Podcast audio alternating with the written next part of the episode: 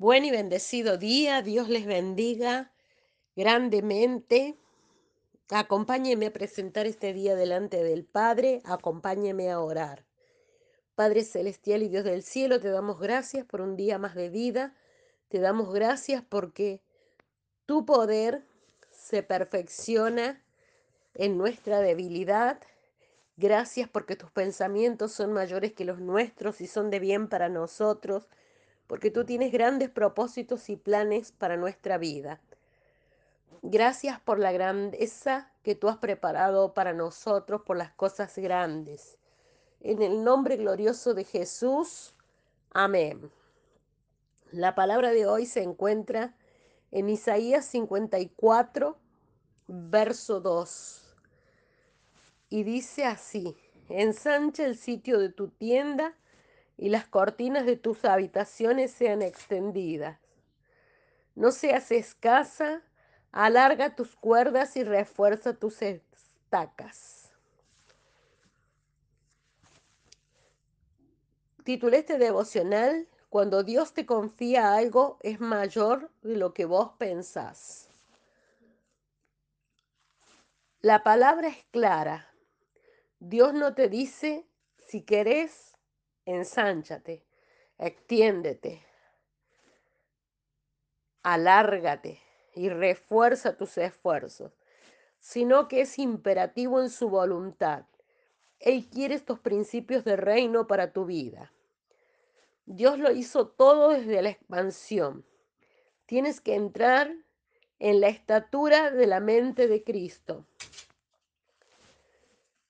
Dice la palabra del Señor en Isaías 55, versículo 8 y 9, porque mis pensamientos no son vuestros pensamientos, ni vuestros caminos mis caminos, dijo Jehová. Como son más altos los cielos que la tierra, así son mis caminos más altos que vuestros caminos, y mis pensamientos más que vuestros pensamientos.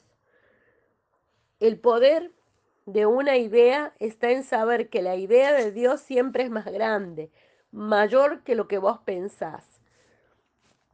Piden esta mañana, Espíritu Santo, transforma mi mente.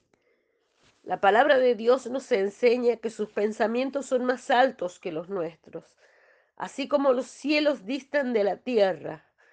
Cada vez que Dios depositó en el hombre diseños, estrategias, planes e ideas, nos han parecido una locura imposible de alcanzar con nuestras fuerzas. Pero recuerda, no es con tu fuerza, sino con su espíritu. La definición del diccionario de ensanchar viene del latín exemplare, exemplare y dice extender, dilatar, aumentar la anchura de algo. Y la segunda opción dice envanecerse, afectar, gravedad y señorío. Dice, refuerza tus, e, tus estacas, dice la palabra que leímos refuerza tus estacas. La definición de reforzar es dar mayor solidez, hacer más fuerte, dar nuevas fuerzas a lo que ha sido establecido. Si podemos comparar nuestra mente con un objeto, un cinto o un zapato, diríamos que una vez que se estira, que se ensancha, y lo comparamos con nuestra mente, diríamos que una vez que se estira y se ensancha tu mente, ella no volverá nunca más a su forma original. Ahora bien, cuando Dios coloca un pensamiento, una idea en nuestra mente, siempre será necesariamente más grande que ella y empujará los límites de nuestra capacidad de conocer y correrá los límites de lo que hasta ese momento hemos sido capaces de hacer hemos venido viendo que sé quien obra en nosotros, tanto el querer como el hacer.